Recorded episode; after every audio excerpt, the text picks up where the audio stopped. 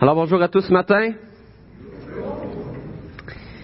C'est un honneur pour moi de pouvoir partager avec vous un passage des Écritures dans notre euh, lettre aux Éphésiens.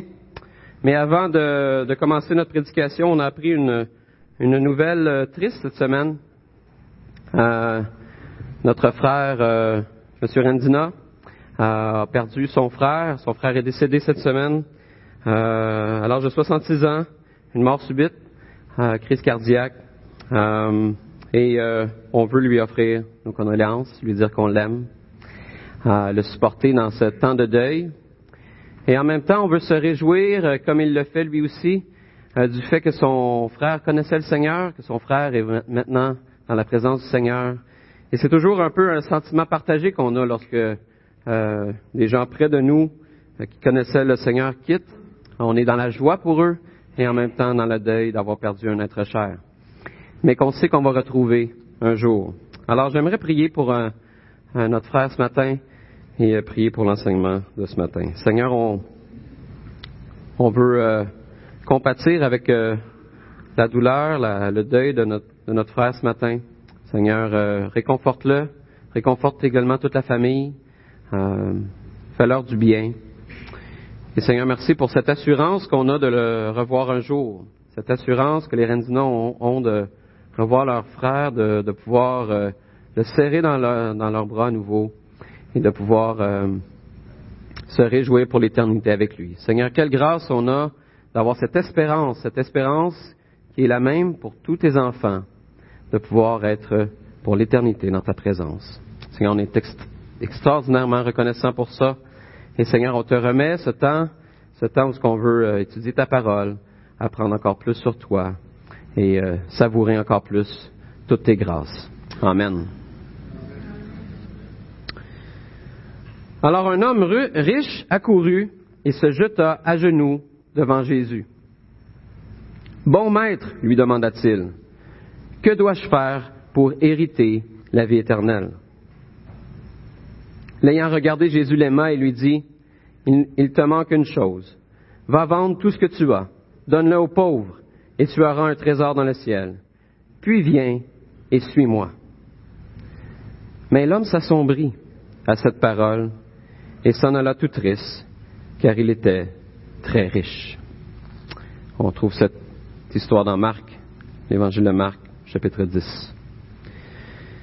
Et la semaine dernière, on a terminé notre série Plus riche que tu penses, où pendant trois chapitres, l'apôtre Paul euh, écrit dans sa lettre aux Éphésiens, prend le temps d'établir combien les enfants de Dieu, combien les disciples de Jésus sont extraordinairement riches. Et notre tendance naturelle par rapport à la richesse, ben, c'est de penser, comme cet homme riche-là, que on peut acquérir par nos efforts, on peut acquérir par nos propres forces la richesse. La richesse dans tous les domaines. Si on travaille fort, on va devenir riche matériellement. Mais on a tendance à penser que même spirituellement, même au niveau spirituel, eh bien, comme cet homme riche-là pensait, il avait la capacité de plaire à Dieu. Par des efforts, il pouvait acquérir la vie éternelle.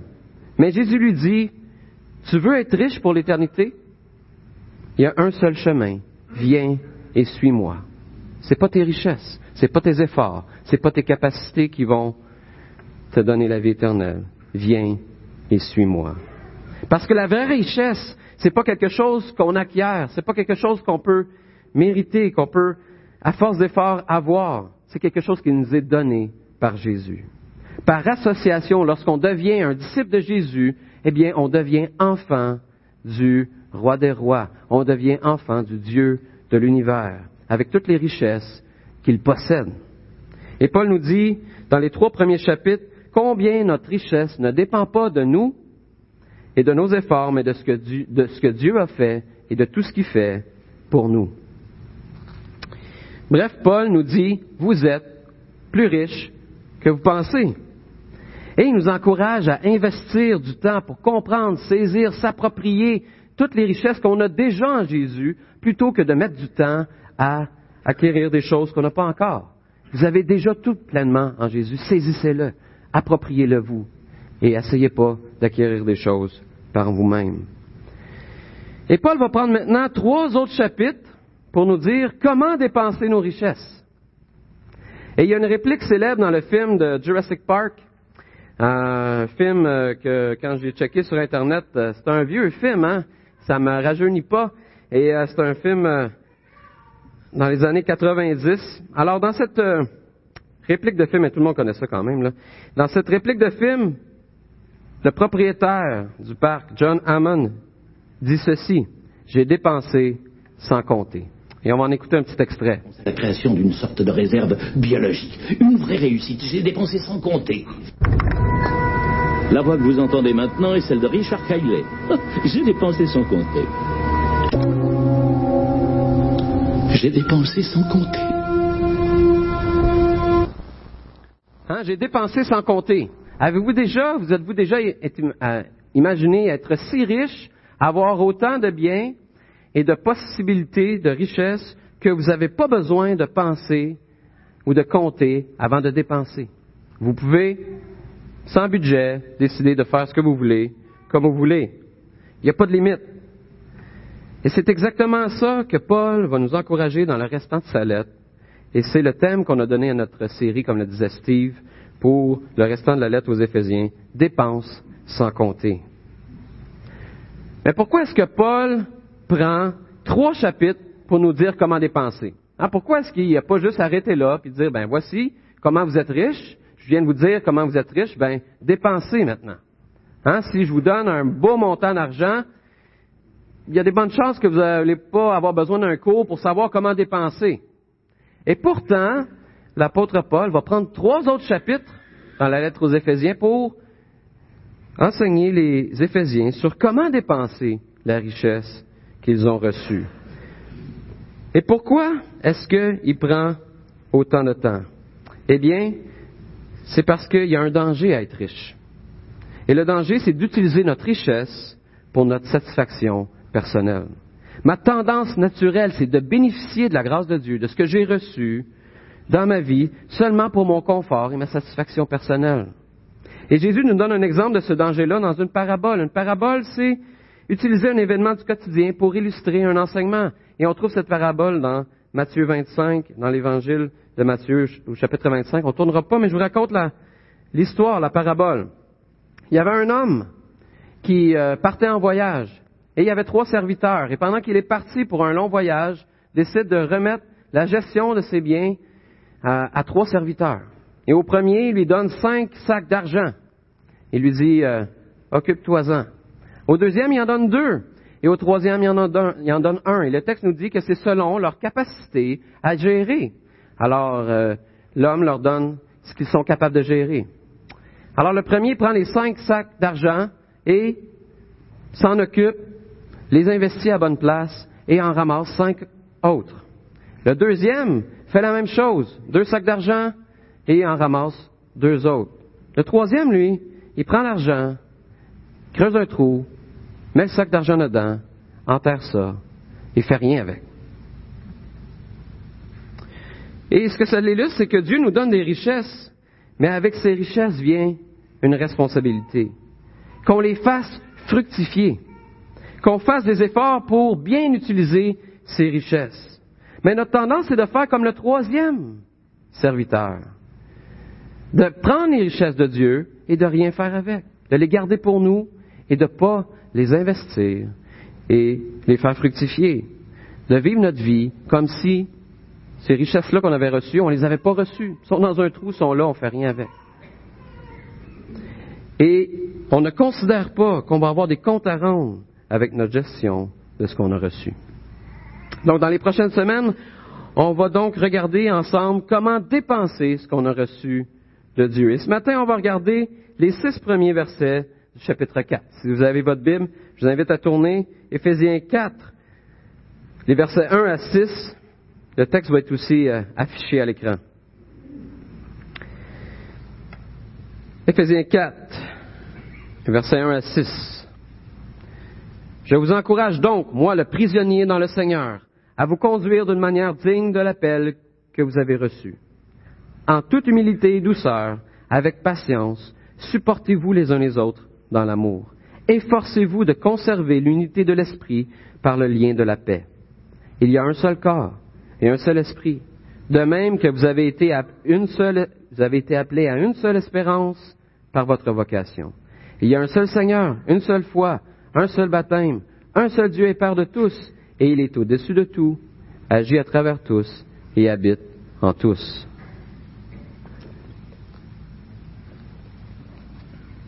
Et le thème principal du texte d'aujourd'hui, c'est l'importance de vivre dans l'unité. Hein, le verset 3 nous dit, Efforcez-vous de conserver l'unité de l'esprit par le lien de la paix. Pourquoi? Eh bien, les versets qui suivent nous le disent. Parce qu'il y a un seul corps, un seul esprit, une seule espérance, un seul Seigneur, une seule foi, un seul baptême, un seul Dieu et Père qui agit à travers tous et habite en nous tous. Autrement dit, vous avez reçu l'unité comme richesse. En tant que famille de Dieu, vous êtes un seul corps. Vous avez le même esprit, vous avez la même espérance, le même Seigneur. Maintenant, faites fructifier cette richesse en faisant les efforts nécessaires pour conserver cette unité que vous avez reçue. L'unité, c'est une valeur universelle. Tout le monde valorise et apprécie l'unité. L'Organisation des Nations Unies a été fondée en 1945 dans la foulée de la Deuxième Guerre mondiale avec l'objectif d'arrêter les guerres entre pays et de fournir une plateforme de dialogue. Au lieu de se tirer dessus, on va mettre quelque chose en place pour que les peuples, les nations puissent se parler. Les entreprises multinationales hein, qui sont là, on s'en cachera pas pour faire de l'argent, ont quand même dans leur valeur cette idée d'unité. Hein, par exemple, la compagnie Apple développe toute une gamme de produits électroniques pour des personnes avec un handicap. Et il va dire ceci sur son site Internet lorsque vous allez voir leur valeur. Nous ne créons pas nos produits pour une poignée de gens, ni même pour le plus grand nombre. Nous les créons pour chaque personne. Il y a cette idée d'inclusion, d'unité, même dans une entreprise qui est là pour faire de l'argent. L'humoriste François Morancy a écrit dernièrement un livre qui raconte de manière humoristique des dialogues entre ses parents. Et il va dire dans l'introduction de son livre, j'ai 50 ans et j'ai encore mes deux parents. Ils ont 89 ans. Ils sont ensemble, en bonne santé et amoureux. Ce qui est très rare et constitue un énorme privilège. Et tout au long de son livre, on se rend compte de combien il a un profond respect pour l'unité et la persévérance de ses parents qui sont encore ensemble après tant d'années de mariage. Même le crime organisé valorise l'unité. Ah, la famille.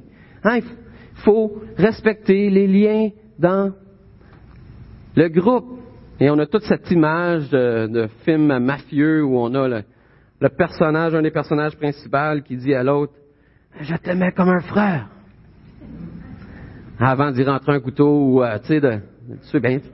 Alors, je t'aimais comme un frère. Mais cette idée de famille, d'unité, de, on est ensemble, et là, il y a eu trahison. Et... Alors, même ceux qui sont prêts à tuer valorisent cet esprit d'unité. Alors, l'unité, quelque chose, une valeur qui est universelle, qu'on valorise tous. Mais la question, c'est, pourquoi on la vit pas? Hein, L'ONU dépense des dizaines de milliards de dollars en opérations de maintien de la paix dans le monde, et pourtant se sont montrés largement impuissants pour prévenir des drames dans l'histoire. On peut penser euh, au, au, génocide au Rwanda, on peut penser à l'ex-Yougoslavie, où il y a eu des milliers, des centaines de milliers de morts, et plus près de nous, on peut penser au présent conflit en Syrie. Après six ans de combat, près de 500 000 morts et environ 12 millions de gens qui ont été déportés, déplacés, qui ont perdu leur chez eux, qui, qui ont pu de lieu vraiment où rester, qui sont dans des, des camps de réfugiés pour la plupart ou qui ont été accueillis dans d'autres pays.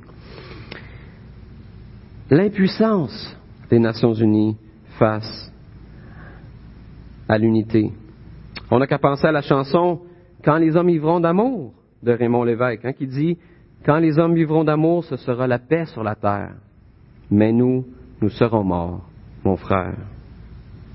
Et même si François Morancy, que je vous disais, qui a écrit un livre, admire l'unité de ses parents, c'est quand même les discussions animées de ses parents qui se chicanaient sur des petits détails de la vie qui ont fait qu'il y avait un livre à écrire et qu'il il le fait de manière humoristique. Et notre texte nous dit que les raisons pourquoi on ne vit pas l'unité, c'est en raison de trois attitudes ou d'un manque au niveau de trois attitudes. Et on les voit au verset 2. Notre manque d'humilité, notre manque de douceur et notre manque de patience. Premièrement, être humble. Être humble, c'est pas être réservé ou gêné. Hein? Des fois, on va dire, ah, ça, c'est une personne humble. Tu sais, on est discrète, on l'entend jamais. Elle laisse jamais, elle prend jamais trop de place. Mais être humble, c'est pas ça. Être humble, c'est maîtriser notre désir d'être reconnu pour que les regards, l'attention et la reconnaissance se portent sur les autres. Autrement dit, être humble, c'est pas se voir inférieur. Moi, je, moi, je suis pas aussi bon que les autres. Je suis pas capable. Je, tu sais, moi, je, suis humble dans la vie. Tu sais. Non, c'est pas ça. Être humble, c'est pas se voir inférieur aux autres, mais c'est de penser moins à nous. Deuxièmement, être doux. Être doux, c'est pas être faible. Hein, souvent, on va parler de quelqu'un, on va dire, ouais, lui il est doux. Puis dans le fond, ce qu'on veut dire, c'est qu'il est mou. Puis euh, qu'on trouve la personne faible. Être doux, c'est plutôt le contraire d'être dur. Donc, une attitude de douceur, c'est une attitude de bonté envers les autres plutôt que de dureté. Ce n'est pas exiger avec force que les gens changent, que les gens agissent bien, fassent ce qu'il faut, mais plutôt encourager avec compassion.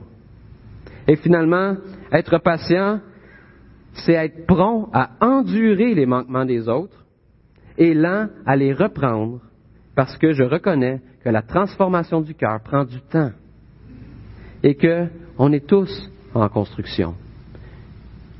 Je vais être patient envers les manquements de l'autre parce que je reconnais mes propres manquements et que moi aussi je suis en construction et que moi aussi je ne suis pas arrivé. On est tous encore dans un processus de transformation. Et lorsqu'on réalise ça, ça nous permet d'être patients, patients avec les autres. Mais à cause de nos manquements dans ces trois attitudes-là, ben, il ne faut pas se surprendre qu'on vit des conflits. Hein, souvent, plus on est proche de l'autre, plus les conflits sont évidents. Pensez au dernier conflit que vous avez eu. Moi, j'ai pas besoin de regarder bien, bien loin dans ma mémoire. Et c'était probablement avec votre conjoint, un membre de votre famille, un collègue de travail, quelqu'un dans l'église, parce que c'est les gens que vous côtoyez le plus souvent. Et si vous prenez le temps de réfléchir à votre réaction à ce conflit-là, ben vous êtes probablement dans les deux catégories que je vais décrire. La première catégorie, c'est que vous êtes de ceux qui ont tendance à attaquer. Hein, vous êtes de ceux qui croient que la meilleure défense, c'est l'attaque. Pour vous, la, la, justice est très, très important. Déterminer qui a raison et qui a tort est très important.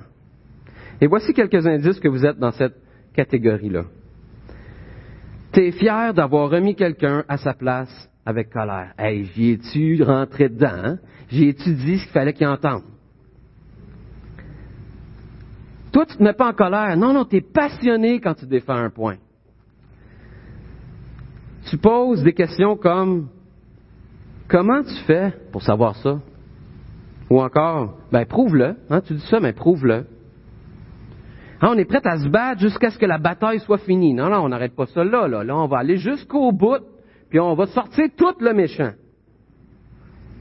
Hein, on examine le conflit dans tous les détails pour aller jusqu'au fond. Il ne faut pas manquer une virgule. Toutes, toutes, tous les conflits, il faut tout voir.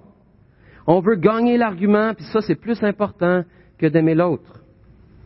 Tu argumentes d'une façon à amener l'attention sur l'autre, même si tu sais très bien que tu as une partie des torts. Hein. On, on, est fort sur l'effet miroir.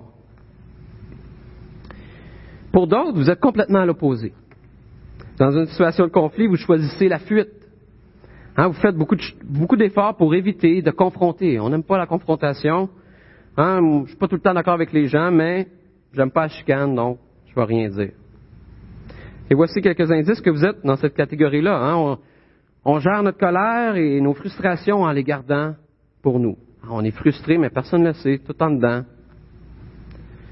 On a des opinions, mais on ne va pas les partager parce qu'on veut garder la paix. On pose des questions comme, ben est-ce qu'on est vraiment obligé de parler de ça maintenant, là? C'est vraiment important de parler de ça? Ah, on préfère éviter une confrontation que la gagner. Nous, là, gagner une bataille, non, ça ne nous intéresse pas. On préfère pas avoir de bataille, pantoute. Parfois, tu quittes, même physiquement, en cours d'une discussion pour avoir de l'espace. Et c'est drôle, moi, je me vois dans les deux catégories. Hein, des fois, je vais réagir par l'attaque, et des fois, je vais réagir par la fuite. Et je suis pas mal sûr que vous pouvez vous retrouver dans plusieurs des choses que j'ai décrites. Parce que, comme on peut voir, il y a des façons typiques de réagir à un désaccord, à une frustration, à une offense d'un autre. Hein, on pourrait dire que c'est des réactions naturelles. On n'y pense pas, puis ça vient tout seul. Mais est-ce qu'il y a une autre option? Hein, la Bible nous présente une façon de réagir qui n'est pas naturelle, qui ne vient pas tout seul, mais qui est surnaturelle. Nous, on n'est pas capable de bien réagir. Nous, par notre tendance naturelle, on ne réagit pas bien ou on réagit en fonction de nos intérêts personnels. Et c'est pour ça que Dieu est venu à notre secours. Dieu n'a pas déversé sa colère sur nous, hein, il ne nous a pas attaqués, il ne nous a pas retiré sa présence, il n'a pas fui la relation avec nous. Au contraire, il s'est sacrifié en venant vers nous à travers la personne de Jésus avec plein de grâce et de vérité. Vérité parce que Jésus a confronté le péché. Il n'a pas passé à côté de ce qui devait être dit. Mais avec grâce parce qu'il nous a offert son amitié et il nous a pourvu un moyen pour nous d'être réconciliés avec lui. Donc, il y a trois façons de réagir dans un conflit. Je vous mets un petit tableau pour résumer ces trois façons-là. On a l'attaque, on a la fuite, et on a une troisième façon qui est basée sur la grâce qu'on a reçue, donc de l'action de Dieu envers nous. Hein, si on est en mode attaque, mais ben, on est motivé par notre propre justice, par démontrer qu'on est bon, qu'on n'a pas manqué, qu'on on a réussi. Ce qui nous alimente en mode attaque, c'est, c'est notre orgueil, c'est notre nature orgueilleuse. Et notre engagement quand, on est dans un conflit, ben, c'est d'avoir raison. On est dans le conflit pour avoir raison. Et la direction qu'on donne à notre relation, ben, c'est argumenter et même maîtriser les arguments de l'autre ou même physiquement l'autre. Et il y en a qui vont dans ce mode-là jusqu'à tuer l'autre. Et le sentiment qui nous habite, ben, c'est que la vie est bien plus sécuritaire quand je suis en contrôle, puis quand je sais qu'est-ce qui est vrai et qui n'est pas vrai, puis j'ai besoin de contrôler la situation. Notre but, c'est de se protéger. Si je ne me défends pas, eh bien, je suis vulnérable. Et le résultat de ça, c'est des blessures, des divisions. Ensuite, il y a la fuite. Et ce qui nous motive dans la fuite, c'est nos craintes, notre insécurité. On a peur. Hein, notre source d'alimentation, c'est cette nature-là qui est craintive. Hein, notre nature, elle est orgueilleuse, mais elle est aussi craintive. Et notre engagement, c'est pas d'avoir, raison, c'est d'éviter le conflit. Nous, dans, dans une relation conflictuelle, on veut l'éviter. La direction qu'on donne, c'est de nier ce qui s'est passé. Non, non, non, tout est beau, tout est correct, c'est rien passé. Ou de calmer la situation à tout prix. Le sentiment qui nous habite, c'est que, ben, si au moins on ne chicate pas, la, la, vie va être moins douloureuse. Hein, on veut, on souffre, mais on veut, c'est un moindre mal. Notre but, c'est qu'il y ait une apparence de paix dans nos relations. Et le résultat que ça amène, c'est de l'amertume, et une séparation qui se fait dans nos relations. Et finalement, il y a une manière de réagir qui est basée sur la grâce qu'on a reçue de Dieu. Et on est motivé par demander pardon et offrir le pardon à l'autre. On est alimenté par la repentance, mais par l'Esprit de Dieu qui nous pousse à la repentance et à offrir le pardon. Parce que naturellement, c'est pas là qu'on serait. On serait dans la justice proche, dans le, fait de, se justifier ou d'éviter par crainte. Mais non, l'Esprit de Dieu nous pousse à la repentance et à offrir le pardon. Mon engagement, c'est de comprendre l'autre, de m'engager dans une relation avec lui. La direction que je donne à ma relation, c'est parler honnêtement, de manière respectueuse de, mes pensées, de mes sentiments, puis d'offrir à l'autre la possibilité de faire pareil, de pouvoir s'exprimer par rapport à ce qu'il pense et ce qu'il vit. Et le sentiment, c'est que je réalise que la vie est pleine de défis. Ça me coûte quelque chose de résoudre le conflit. Mais je me rappelle de ce que ça a coûté à Dieu pour se réconcilier avec moi. Et le but, c'est de rendre gloire à Dieu et de d'aimer l'autre, de prendre soin de l'autre, le bien-être de l'autre. Et le résultat de ça, c'est la guérison et la réconciliation. Donc la manière que Dieu a agi envers nous nous conduit à nous repentir de notre façon naturelle de réagir par l'attaque et la fuite et de réaliser qu'on n'a pas la capacité de bien réagir, mais que par l'Esprit de Dieu, on a cette capacité d'affronter les conflits avec humilité, avec douceur, avec patience et avec l'intention de glorifier Dieu. Il y a une dernière chose que j'aimerais faire ressortir ce matin, et c'est que cette unité-là qui nous caractérise en tant qu'enfants de Dieu, eh bien, c'est le fruit de l'œuvre de Dieu dans toute sa personne. Et on le voit dans les versets 4, 5, 6. En verset 4, ça nous dit qu'on est unis en un esprit qui nous a appelés à former un corps, l'Église, la famille de Dieu, une famille qui a la même espérance de la vie éternelle.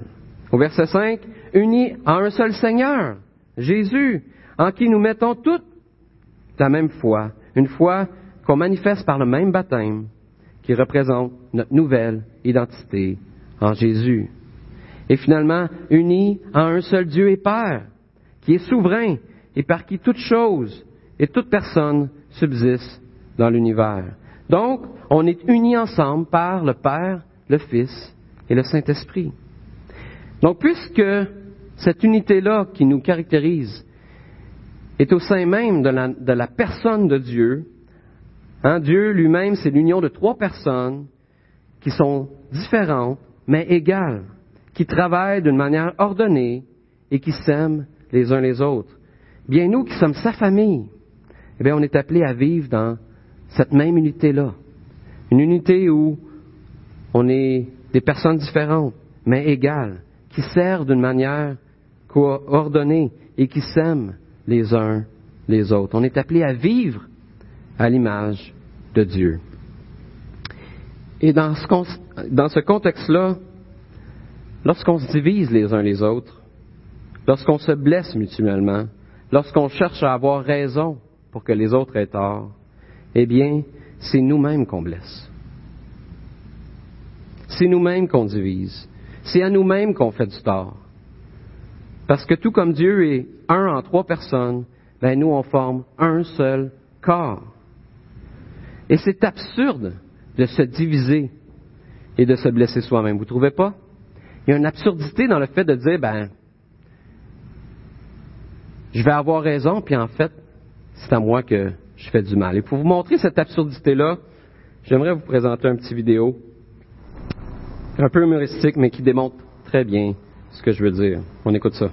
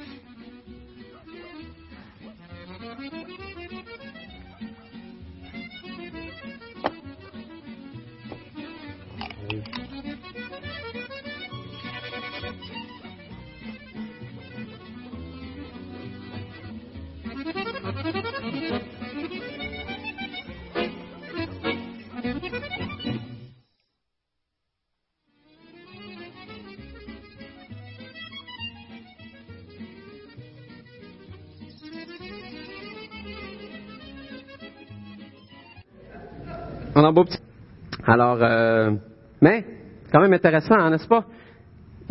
L'absurdité de ce petit film-là, c'est qu'il se bat contre lui-même, tu sais, pour un dentier. Et, honnêtement, on peut en rire, puis on peut regarder cette game d'échecs-là pour un dentier, puis on, en rit, mais dans la vraie vie, c'est pas drôle pantoute. Se battre et se diviser entre nous cause beaucoup de souffrances. Des souffrances qui ne sont pas nécessaires. Pourquoi? Parce qu'un seul a souffert et est mort pour que nous, on puisse vivre dans l'unité. Et lorsqu'on se divise, on agit comme si le sacrifice de Christ n'avait aucune importance. Et pourtant, Ésaïe 53 nous dit, ce sont nos souffrances qu'il a portées. C'est de nos douleurs qu'il s'est chargé. Et nous, nous l'avons considéré comme puni, frappé par Dieu et humilié. Mais lui, il était blessé à cause de nos transgressions, brisé à cause de nos fautes. La punition qui nous donne la paix est tombée sur lui. Et c'est par ses blessures que nous sommes guéris. Alors profitons plutôt de son œuvre de grâce qui est si extraordinaire, eh bien pour se faire mutuellement grâce les uns aux autres et maintenir cette unité entre nous.